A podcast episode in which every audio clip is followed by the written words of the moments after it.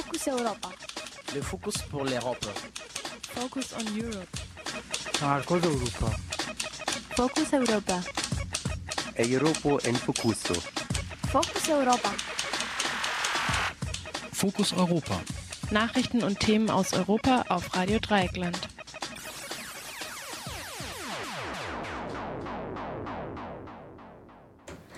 Hallo und herzlich willkommen zum Fokus Europa Magazin auf Radio Dreieckland auf der 102,3 oder natürlich auch im Livestream unter www.rdl.de.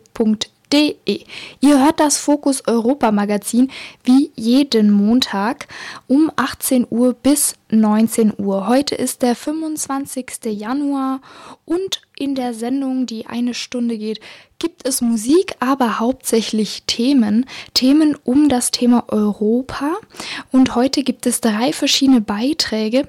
Die Titel der Beiträge lauten zum ersten Proteste in Tunesien als Fortsetzung der Arabellion. Der zweite Beitrag heißt, darf ein Journalist mit augenscheinlich fraglichen Behauptungen militanten Hass auf Flüchtlinge schüren? Und der dritte und der letzte heißt Einigung mit Iran, eine Wette auf die Zukunft. Also bleibt dran, seid gespannt. Die Themen gibt es und natürlich auch Musik. Deshalb fange ich auch gleich mit dem Lied Jetpacks Black White Cinema an. Am Mikrofon ist Amundin und ich wünsche euch viel Spaß mit der Sendung.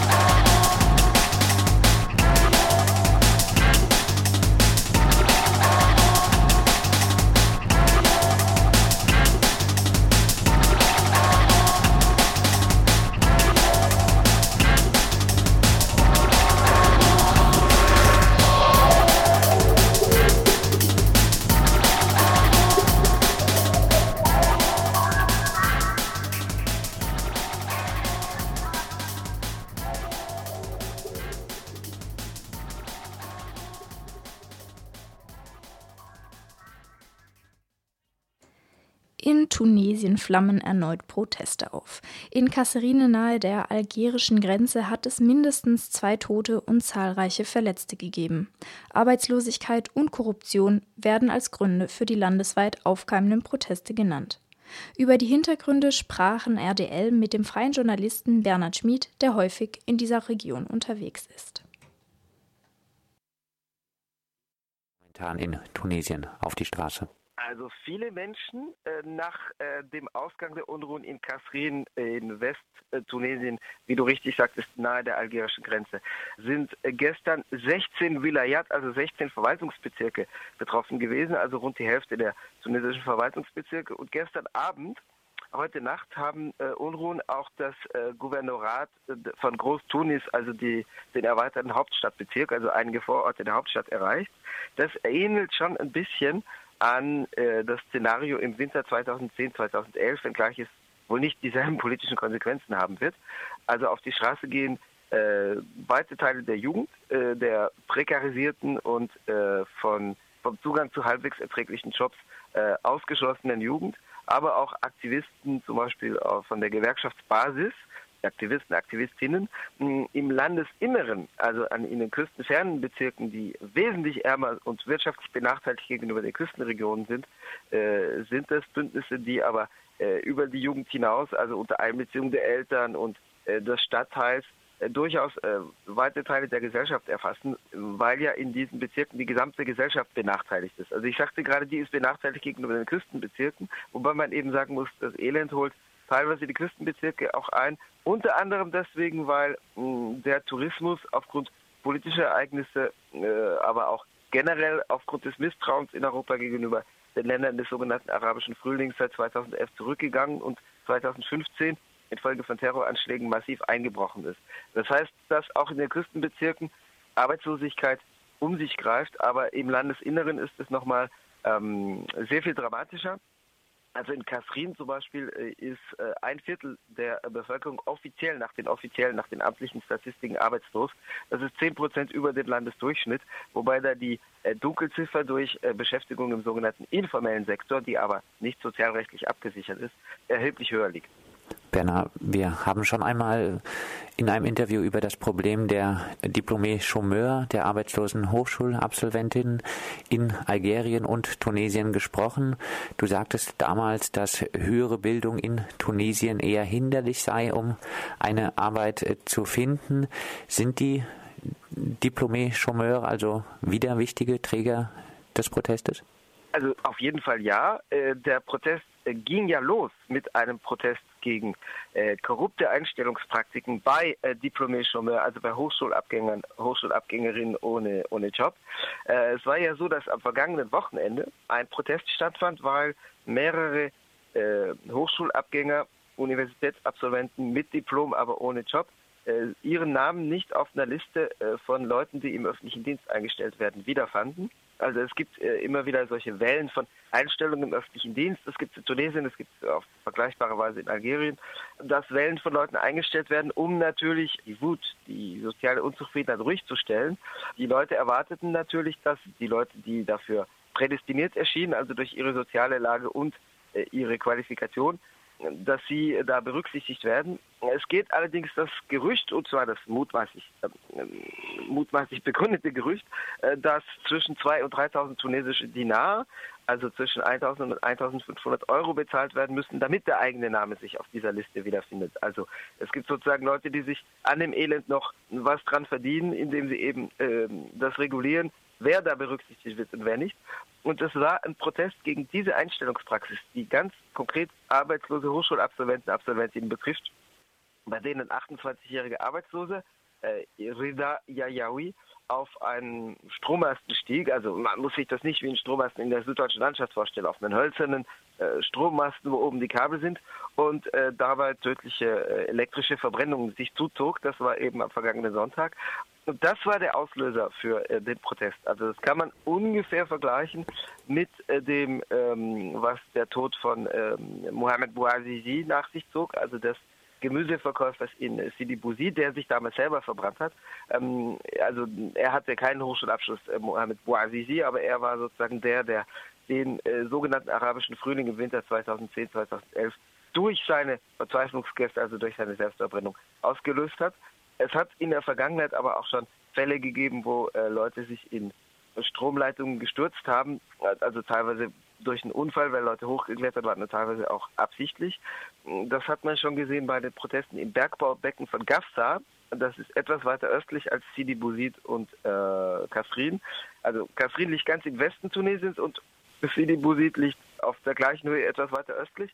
Und das Bergbaubecken von Gafsa liegt etwas weiter äh, südlich südlich von Kafrin und von Sidi Bouzid. Das Gafsa-Bergbaubecken gehört also auch zu den ärmeren Regionen im Landesinneren, wo aber ein Teil des natürlichen Reichtums unter dem Boden liegt, nämlich das Phosphat, das dann abgebaut wird, wenngleich weniger als vor 10, 20, 30 Jahren noch und, und mit weniger Leuten vor allem. Und im Bergbaubecken von Gafsa fand im ganzen halben Jahr von Januar bis Juli 2008 eine ganz massive Protestbewegung statt, wo eben einer der Marksteine, eines der einschneidenden Ereignisse auch war, dass in zwei Fällen äh, junge Arbeitslose mit oder ohne äh, qualifizierende Diplome sich in Stromleitungen, also von hölzernen Strommasten runter, in die Leitungen stürzten aus sozialer Verzweiflung.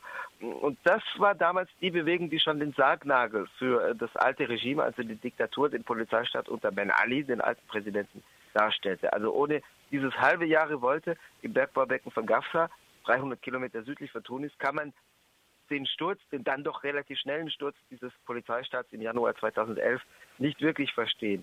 Die Frage ist natürlich, was für politische Folgen das jetzt haben wird. Die politische Stabilität der jetzigen Regierung ist natürlich größer, weil der Polizeistaat von äh, Ben Ali damals an seine Grenzen äh, gestoßen äh, und quasi an sein Ende gekommen war und sich politisch erschöpft hatte.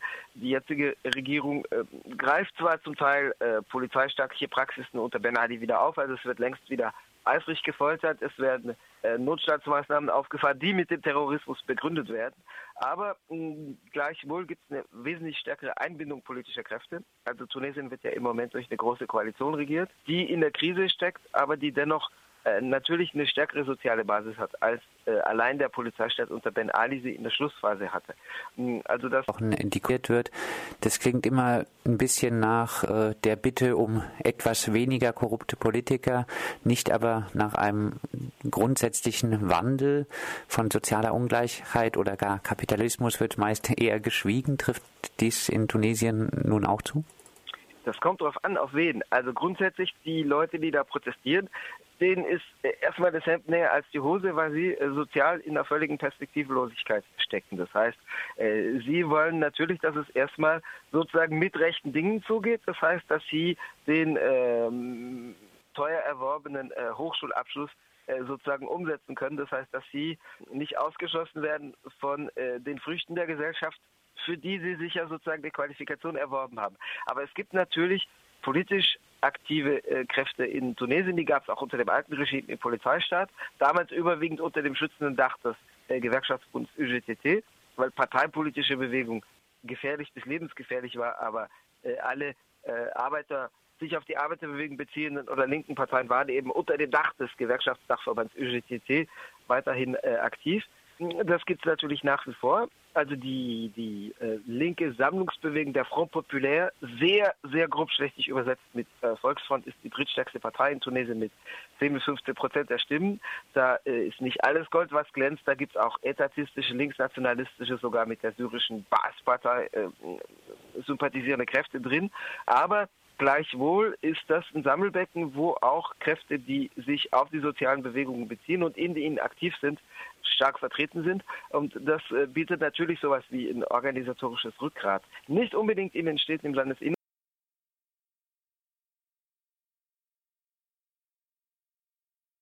unbedingt auch von solchen organisierten Kräften repräsentiert fühlen. Aber wenn die Bewegung einen landesweiten Charakter erhält, und das scheint ja im Moment äh, großenteils eingetreten, also zumindest das ganze Landesinnere, Kasrin, Tala, also was beides an der Westgrenze liegt, Kairouan, was schon nahe an der Ostgrenze liegt, aber auf gleicher Höhe in Nord-Süd-Richtung. Und jetzt hat heute Nacht auch die Vororte von Tunis sind erfasst. Wenn sowas einen landesweiten Charakter erhält, dann sind da natürlich auch organisierte politische Kräfte dabei, von denen äh, jedenfalls manche eine über den Kapitalismus hinausweisende Vision haben.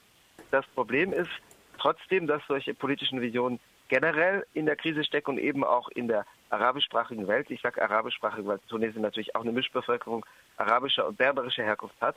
Es hängt zusammen mit der Bilanz, äh, also erstmal der Bilanz von verschiedenen Staaten des real existierenden Sozialismus, die natürlich die sich darauf beziehenden Parteien historisch geschwächt haben. Es gab zum Beispiel die tunesische KP, die inzwischen eine rein bürgerlich-liberale Partei ist, weil ihnen sozusagen ihr Modell mit der Sowjetunion und dem sowjetischen Block abhanden gekommen ist.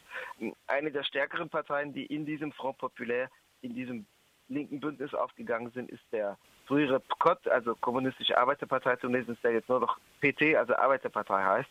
Das war früher eine Partei, die sich auf das stalinistische Albanien bezogen hat, auch wenn sie das diesem Modell äh, inzwischen abgeschworen haben. Das heißt, es gibt natürlich äh, eine historische Bilanz und es gibt historische Niederlagen bzw.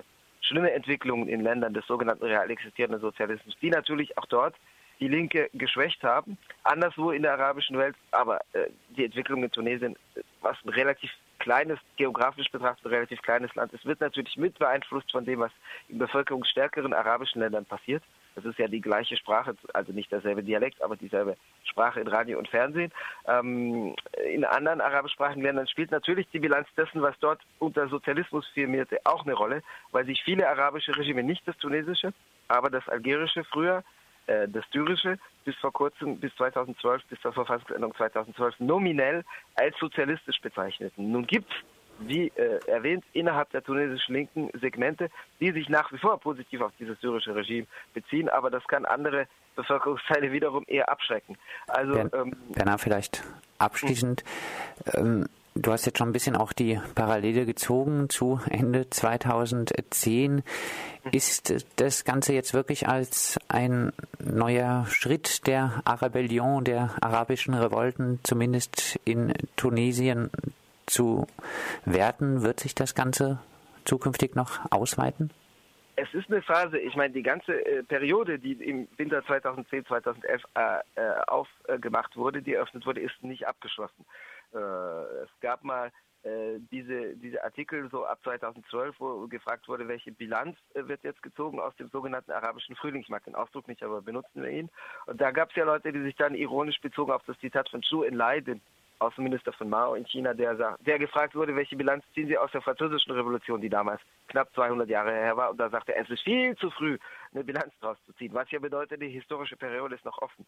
Natürlich ist die der sogenannten Arabellion, auch das Wort ist problematisch, zumal es eben, wie gesagt, nicht nur arabische, sondern auch berberische Bevölkerung und andere kurdische zum Beispiel in der Region gibt. Aber mh, hm, natürlich ist die Phase offen, aber es ist ein neues Kapitel innerhalb dieser Periode, das aufgeschlagen worden ist. Das heißt nicht, dass ähnliche Ursachen dieselben äh, Folgen nach sich zeitigen. Wie gesagt, die, der Staat, der Polizeistaat unter Ben Ali war total morsch am Schluss und äh, war für den Zusammenbruch prädestiniert. Die, die Staatsmacht jetzt ist nicht äh, so morsch, was ihre soziale Basis betrifft, wie es damals der Fall war, weil sie es verstanden hat, einige politische Kräfte einzubinden und äh, in einer großen Koalition eben auch die stärksten, darunter die islamistische Partei Ennarda, die die zweitstärkste Partei in der Regierung stellt. Ähm, das heißt, es ist nicht eine Parallele zu ziehen, um zu sagen, Winter 2010, 2011, da war der Auslöser, dann dauerte es drei Wochen, dann kam der Regierungssturz und jetzt äh, stellt man sozusagen die Uhr und wartet drei Wochen und dann findet wieder der Regierungssturz statt. Also das, die Verlaufsformen werden nicht dieselben sein, aber das ist ein Teil derselben Periode, die im Dezember 2010, Januar 2011 eröffnet worden ist und eben nicht abgeschlossen ist. Und wir sind gespannt, wie sich die Periode weiterentwickelt. Soweit Bernhard Schmidt, freier Journalist aus Paris, der immer wieder auch im arabischen Raum unterwegs ist und der für uns, denke ich, diese Entwicklung weiter beobachten wird.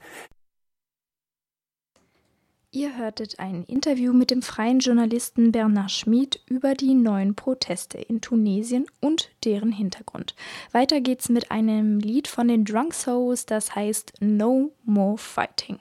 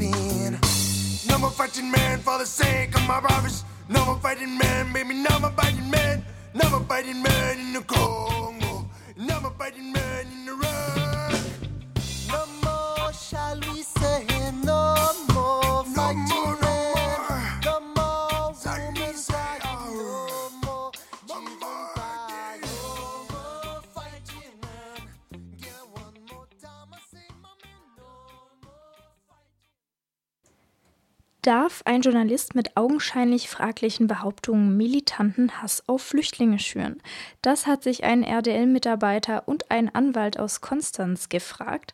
Flüchtlinge genießen so sehr die Gunst der deutschen Polizei, dass sie schon mal die Entführung und Vergewaltigung einer 13-Jährigen durchgehen lassen. Das, so verbreitet das russische Staatsfernsehen und eine NPD-lastige Initiative gegen eine Flüchtlingsunterkunft in Marzahn-Hellersdorf demonstriert am gleichen Tag gegen Flüchtlinge. Der Moderator macht Andeutungen zur Möglichkeit von Selbstjustiz. Im Internet wird die Geschichte millionenfach konsumiert und mit Kommentaren, die zur Gewalt aufrufen, versehen. Radio Dreieckland sprach mit dem Anwalt Martin Luite aus Konstanz, der den Korrespondenten des russischen Staatsfernsehens wegen Volksverhetzung angezeigt hat. Sie haben gegen einen russischen Journalisten eine Strafanzeige wegen Volksverhetzung gestellt. Wie sind Sie denn auf den Fall aufmerksam geworden? Auf den Fall aufmerksam geworden bin ich durch einen Facebook-Post des Herrn Boris Reitschuster, der anerkannter äh, Russland-Experte ist und Büroleiter im Fokus-Magazin war, in Moskau lange gelebt hat und der immer wieder über die Berichte im russischen Staatsfernsehen berichtet und die dann auch ins Deutsche überträgt. Und können Sie den Fall kurz schildern? Es sich hier um den äh, Berlin-Korrespondenten des russischen Staatsfernsehsenders Kanal 1, der also auf deutschem Boden, und deswegen gilt auch deutsches Strafrecht, auf deutschem Boden einen Bericht anfertigt mit folgenden Kernaussagen, also die wortwörtlich zitiert sind. In Deutschland vergewaltigen Migranten Minderjährige. Die Behörden tun nichts. Die Täter werden nicht bestraft. So sieht die neue Ordnung in Deutschland aus. In Berlin wurde ein 13-jähriges Mädchen von drei arabischen Flüchtlingen auf dem Schulweg in ein Auto gelockt, in eine Wohnung verschleppt und dort 24 Stunden lang misshandelt und vergewaltigt. Danach haben sie die Tochter von Russlanddeutschen auf die Straße geschmissen. Der Bericht geht dann in diesem, in dieser Ton, widerspricht offenkundig allen Fakten. Wir haben eine, es tauchen dann noch in dieser, also wir wissen, dass zeitgleich, dass zeitgleich eine Demonstration der NPD stattgefunden hat, dass zeitgleich eine Bewegung stattgefunden hat gegen das dortige Flüchtlingsheim in Marzahn. Das sind jetzt eine Aneinanderreihung von ganz komischen Zufällen. Und dann werden in diesem Fernsehbericht, der im russischen Staatsfernsehen auf äh, dem größten Kanal ausgestrahlt worden ist, am letzten Samstag, wird also letzten Endes das gesamte Rechtssystem in Frage gestellt, äh, die Polizei verhandlungsunfähig erklärt. Es werden noch massivere Vorwürfe gemacht und dann werden äh, russische Staatsbürger mit Bildern von einer Veranstaltung, an der offenkundig auch die NPD äh, beteiligt war, werden mit diesen Bildern, da äußern die sich dann empört mhm. äh, und sagen, dass sie mit Gegengewalt antworten werden. Und äh, der Bericht wird dann äh, geschlossen noch mit der Bemerkung des Moderators, es sei zu hoffen, dass die Betroffenen äh, zum Telefonhörer greifen und nicht noch zu etwas anderem, wo doch das Vertrauen zur Polizei fehle. Also da werden äh, mehrere Tatsachen, falsche Tatsachen einfach aneinandergereiht und ein ganz gefährliches äh, Gemisch gebraut. Auf Facebook gibt es auch eine Gruppe gegen dieses Flüchtlingsheim Marzahn die zeitgleich diese Veranstaltung gegen dieses Flüchtlingsheim gemacht hat. Und daraus befinden sich auch Bilder offenkundig hier im Bericht von wohl maximal einem Tag. Dann wird es auf Facebook gepostet unter einer Seite Anonymous und äh, da wird dann wieder dieser russische Bericht diesmal mit deutschen Untertiteln gesendet mit diesen ganzen äh, Behauptungen und noch verbunden äh, mit einem sehr aggressiven Aufruf. Wer erfahren möchte, welche Kapitalverbrechen der von Angela Merkel herangeschleppte Testosteron gesteuerte hochkriminelle Migrantenmob mittlerweile in Deutschland verübt. Er fährt dies unter anderem im GEZ-freien russischen Fernsehen. Man muss dazu wissen, in Deutschland befinden sich sechs Millionen russischsprachige Menschen, die zu einem sehr großen Teil natürlich auch das russische Staatsfernsehen anschauen und an die sich dieser Bericht auch offenkundig gewandt hat. Und äh, die zum Teil natürlich auch in den Interviewszenen mit ihrer Empörung aufgetaucht sind. So, in diesem Anonymous-Post, äh, der hat äh, in den sozialen Netzwerken äh, sehr große Verbreitung äh, äh, gefunden,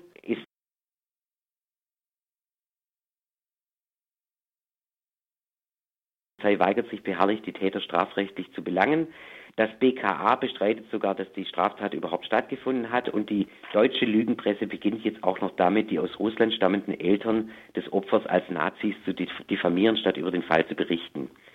Also mit diesem Begleittext wird es eine Strafanzeige äh, eine Million mal 315.738 mal aufgerufen, 28.363 mal geteilt und ist mit 3.473 zum Teil hasserfüllten Kommentaren, die zu direkter Gewalt und zur Selbstjustiz aufrufen. Auch aus dem russischen Online-Blog Sputnik Deutschland nochmal die deutschsprachige Übersetzung dieses Berichtes auf mit dem direkten Verweis auf diese Anonymous Facebook-Seite. So, dem muss man gegenüberstellen, also die offizielle Mitteilung der Berliner Polizei und des Landeskriminalamtes Berlin-Brandenburg. Die haben ganz glasklar festgestellt, und jetzt zitiere ich wieder, in den letzten Tagen ist uns aufgefallen, dass das Interesse der Netzgemeinde an dem Fall eines 13-jährigen Mädchens, kurz, welches kurzfristig vermisst war, aus Marzahn-Hellersdorf, also auch dort, wo sich das Flüchtlingsheim befindet, und der Umstände ihrer Abwesenheit groß ist. Ja, es ist richtig, das erklärt die Polizei. Das, Poli das Mädchen war kurzzeitig vermisst gemeldet. Kurzzeitig. Das ist also maximal ein Tag. Und ist mhm. inzwischen wieder zurück. Uns ist bekannt, dass verschiedene Aussagen zu dem Sachverhalt in den sozialen Medien diskutiert werden. Fakt ist, und das ist eine klare Feststellung der Polizei, nach den Ermittlungen unseres Landeskriminalamtes gab es weder eine Entführung noch eine Vergewaltigung. Also glasklar genau das Gegenteil von dem, was der Berlin-Korrespondent des russischen Staatsfernsehens zusammen mit, mit empörten Meldungen, die hin zu Hass führen, äh, behauptet. Also genau äh, das nackte Gegenteil. Meines Erachtens. Äh, ja, er unterstellt ja der, den deutschen Behörden auch, dass sie schweigen, richtig, dass sie lügen. Ja, natürlich. Also das ist meines Erachtens hochgefährlich und das Ganze richtet sich dann gegen, äh, direkt gegen Flüchtlinge eines bestimmten Flüchtlingsheimes und es werden auch schon weitere Kundgebungen äh, angekündigt. Das war ja auch just dieses Flüchtlingsheim, was da in Berlin besonders äh, bekämpft wurde. Richtig. Marzahn-Hellersdorf. Ja, natürlich. Marzahn-Hellersdorf. Die haben eine Facebook-Seite und da tauchen äh, von dieser Kundgebung genau also auch da taucht dieser Mitschnitt des russischen Staates auf, auf dieser Seite. Hm. Und die bitten ihre russischen Freunde um die deutschen Untertitel. Also das sind Verbindungen, die wir feststellen können, die alle relativ zufällig innerhalb kürzester Zeit plötzlich auftauchen und die jetzt der Staatsanwalt äh, zu prüfen hat, meines Erachtens aus dem heraus, aus diesem ganzen Sachverhalt, den wir jetzt haben, wo sie die Volksverhetzung auch schon dokumentiert, hat also dieser äh, Berlin-Korrespondent, den Straftatbestand erfüllt. Er hat in einer Weise, die geeignet ist, den öffentlichen Frieden zu stören, seine in Deutschland lebenden russischsprachigen Landsleute zum Hass gegen Flüchtlinge aufgestachelt und zugleich indirekt zu Gewalt oder Willkürmaßnahmen gegen sie aufgefordert. Hm. Das wäre die Übertragung des äh, Straftatbestandes. Und jetzt ist die Frage, äh, hat er dies vorsätzlich gemacht? Dazu muss man sagen, er ist kein blutiger Amateur. Er ist äh, Berlin-Korrespondent des größten russischen Senders. Das heißt, er hat, er hat die Verpflichtung, eine sorgsame Recherche zu machen. Ne? Das ist klar, ja. Wenn er hier lauter falsche Behauptungen in die Welt setzt und dies äh, dann auch noch gleich äh, in, mitten in eine soziale Problematik rein und das dann auch noch gleichzeitig an Russisch, äh, an die in Deutschland lebenden Russen adressiert und daraus so eine Sache hochstachelt, dann ergeben sich innerhalb kürzester, eines innerhalb kurzen Zeitraums so viele Zufälle, die dann eigentlich keine Zufälle mehr sein können. Also Sie gehen da, Sie gehen davon aus, dass er also einen Hetzartikel geplant oder abgesprochen hatte. Nach der Anzahl von Zufällen, die da jetzt aufgetaucht sind, liegt es zumindest nahe. Jetzt ist, äh, sind ja, ja. zwei Sachen zu, zu, unterscheiden. Also man einerseits die, die Tatsachenfeststellung. Ja. Ja. Es, es gibt dieses äh, Mädchen, es gibt die, die Familie, es gibt diese Aussagen. Also jetzt kann man natürlich auch bezweifeln, aber es gibt sie jedenfalls. Und das andere ist halt der Aufruf oder ja, indirekter Aufruf, Gewalt anzuwenden genau. gegen Flüchtlinge.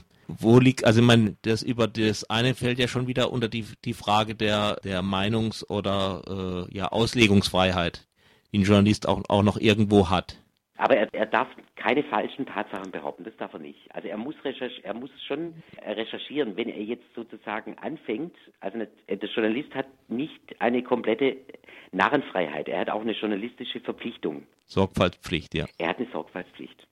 Und wenn er die, also dermaßen, also wenn er gegen die dermaßen knallhart verstößt, wie er dies mit den genannten Sätzen getan mhm. hat, wo er sozusagen gleichzeitig arabische Flüchtlinge beschuldigt, ne?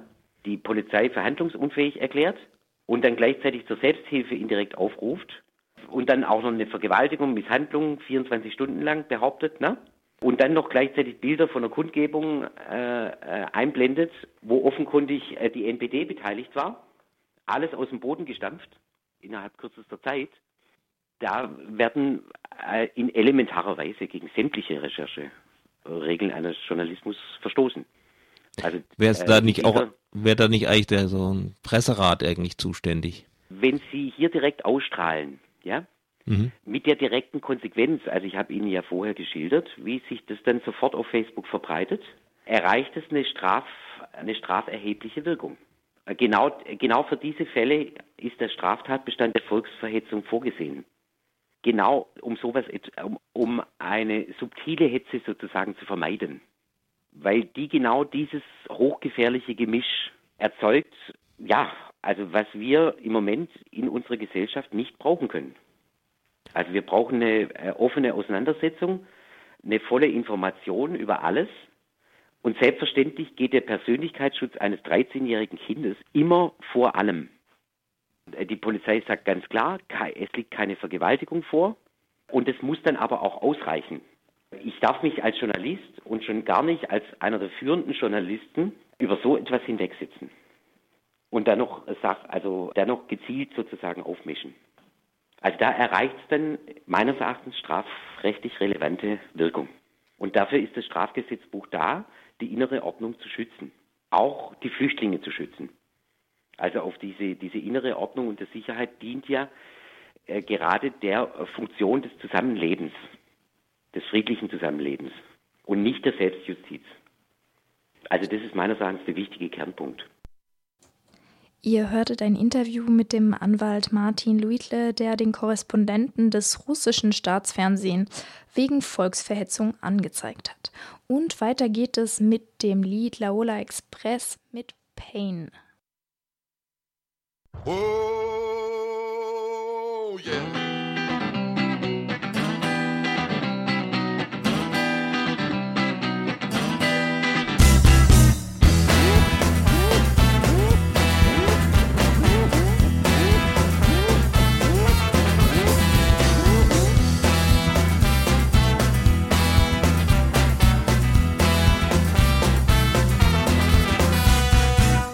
Anybody see my real face? Can anybody see my soul on fire? Does anybody know my name? Can anybody take away this loneliness? This loneliness.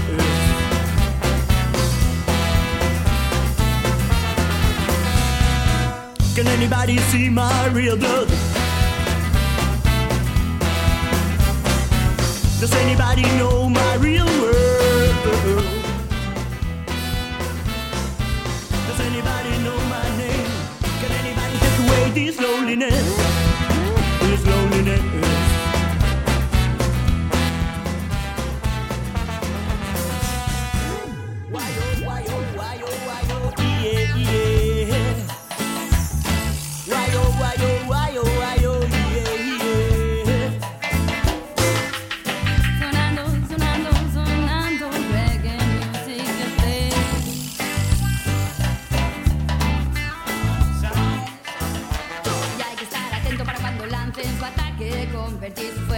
Relaja, convertir tu ritmo en una auténtica amenaza, que sea tu mente la más fuerte de las armas. Pero hay que ser como el agua también, ya lo dijo el maestro, be water my friend, yeah. Pero hay que ser como el agua también, ya lo dijo el maestro, be water my friend, yeah.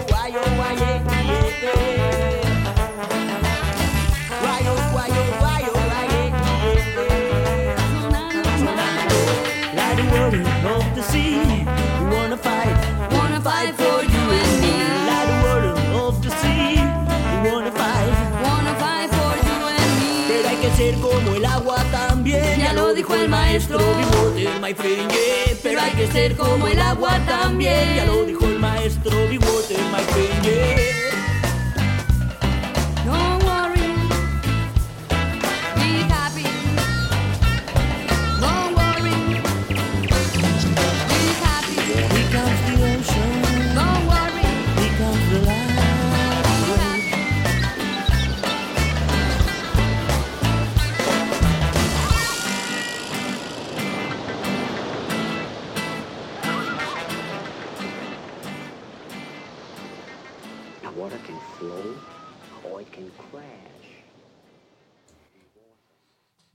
Ihr hört Radio Dreieckland auf der 102,3 oder im Livestream unter www.rdl.de. Zurzeit hört ihr das Fokus Europa Magazin noch bis 19 Uhr. Und weiter geht es mit einem Beitrag mit dem Titel Einigung mit Iran, eine Wette auf die Zukunft. Die Europäische Union nämlich und die USA heben Sanktionen auf Industrie, Banken und Handel und bekommen große Augen. Politiker und Politikerinnen hoffen auf die Hilfe Irans bei lokalen Konflikten.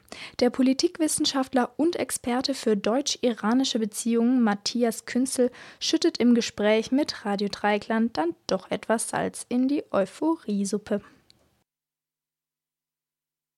Die USA und die Europäische Union fahren nun die Sanktionen gegen Iran herunter, seitdem man sich geeinigt hat im Atomstreit und Iran Bedingungen wohl erfüllt hat. Es ist so, dass die USA allerdings gleich wieder äh, mit den Sanktionen ein bisschen hochgefahren haben wegen dem Raketenprogramm Irans. Da gab es also doch noch was. Nun, was Iran betrifft oder was überhaupt Atomfrage betrifft, so ist auffällig, dass die deutsche Öffentlichkeit eigentlich sehr sensibel ist in Sachen Atom, sowohl friedliche wie militärische Nutzung, Atombombe ist er auch ganz in Ordnung, da sensibel zu sein. Nur die gleiche Sensibilität irgendwie bei Fragen, wenn es um das iranische Atomprogramm geht, kann ich irgendwie nicht ganz beobachten. Das hindert uns aber nicht doch ein bisschen nachzufragen und ich habe jetzt am Telefon Matthias Künzel. Hallo? Hallo. Matthias Künzel ist äh, Politikwissenschaftler und auch Fachmann für deutsch-iranische Beziehungen. Herr Künzel, hat jetzt Iran tatsächlich die Bedingungen erfüllt? Ja, Bedingungen, die so abgeschwächt waren, dass also eine Atomwaffe Irans auf lange Sicht eben gerade nicht verhindert werden kann. Es ist ein Abkommen, das natürlich den Griff zur Bombe eigentlich blockieren soll, aber es öffnet den Weg dazu. Warum? Weil man natürlich für die kurzfristige Phase durchaus etwas erreicht hat, was gut ist, dass also ein Großteil des angereicherten Urans nach Russland gebracht worden ist, dass der Kern des Plutoniumreaktors erstmal zerstört worden ist und dass man also äh, die Ultrazentrifugen, die vorher in Betrieb waren, eingemottet hat, zumindest zu einem großen Teil, zwei Drittel davon. Aber auf der anderen Seite ist das eben so, dass diese Einschränkungen temporär sind. Das heißt, alle Beteiligten wissen, dass Iran nach zehn Jahren ohne irgendeine Einschränkung Atombombenrohstoffe wird herstellen können. Das wissen nicht nur die Iraner, die also auf diesen Tag X mit fieberhafter Eile also bereits hinarbeiten. Das wissen auch die sunnitischen Nachbarn Irans, sodass dieser Rüstungswettlauf im nuklearen Bereich eben leider doch im Moment bereits stattfindet. Und ein zweiter Punkt kommt hinzu, man könnte sich ja freuen, wenn man sagen könnte, ja wenigstens zehn Jahre lang ist dieses Abkommen so sicher, dass man keine Angst vor einer iranischen Bombe haben muss.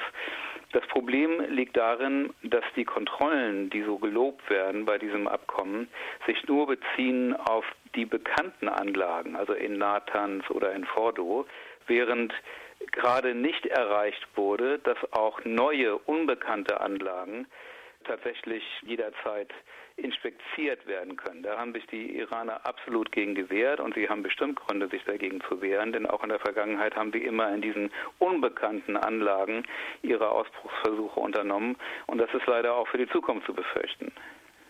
Ja, warum wurde dann dieses, vielleicht eine etwas schwierige Frage, warum wurde dieses Abkommen dann überhaupt geschlossen?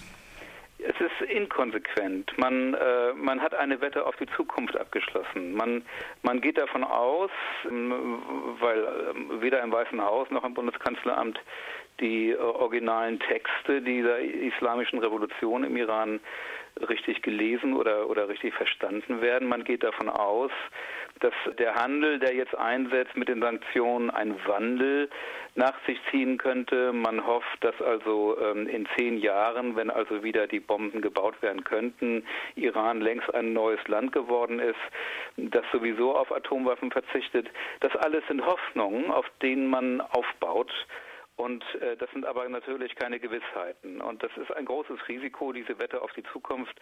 Die ist bisher fehlgeschlagen, weil eben Iran seit Beginn dieser Nukleargespräche, seit November 2013, sowohl innenpolitisch als auch außenpolitisch sich extrem äh, zugespitzt hat in seinem Kurs. Also die Kriege, die jetzt gleichzeitig im Irak, in, in, in Syrien und so weiter geführt werden, zeigen das aber auch die hohe, hohe Anzahl an Hinrichtungen. Äh, da ist der Iran, was die Bevölkerungsanzahl anbelangt, der absolute Weltmeister.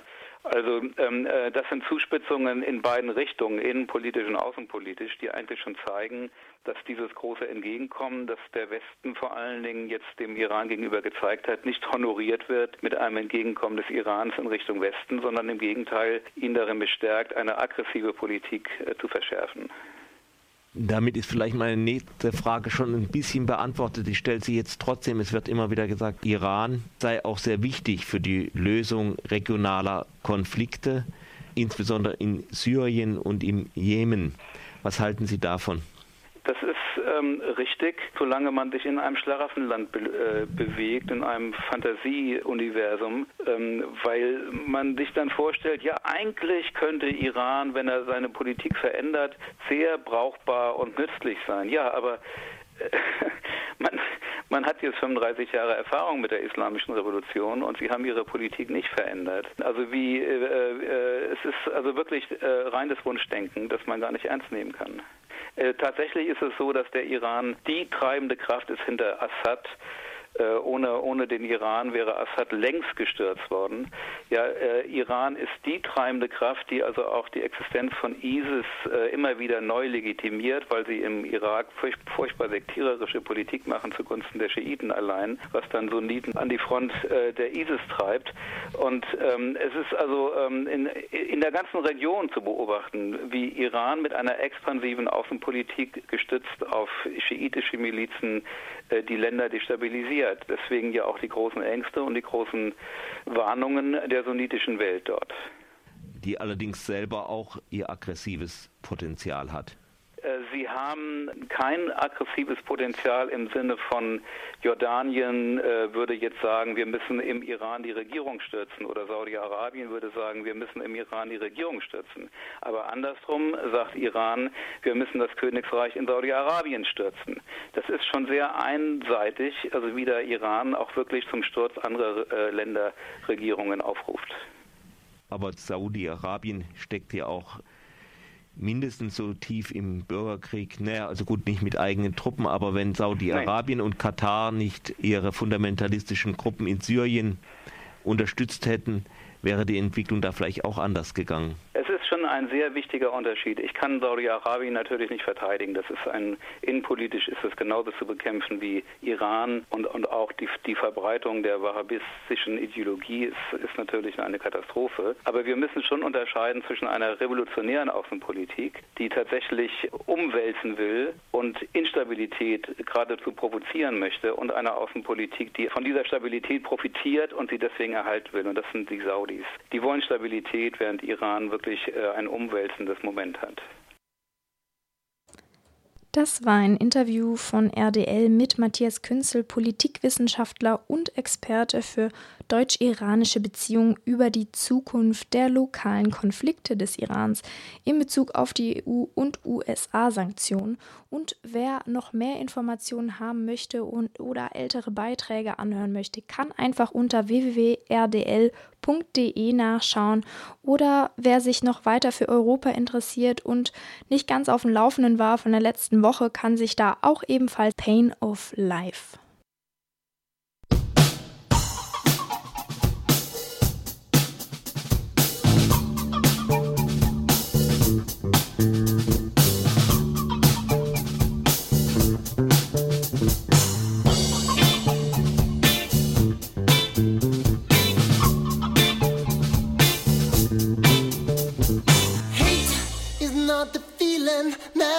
me your love. Hope is not the reason why I should survive.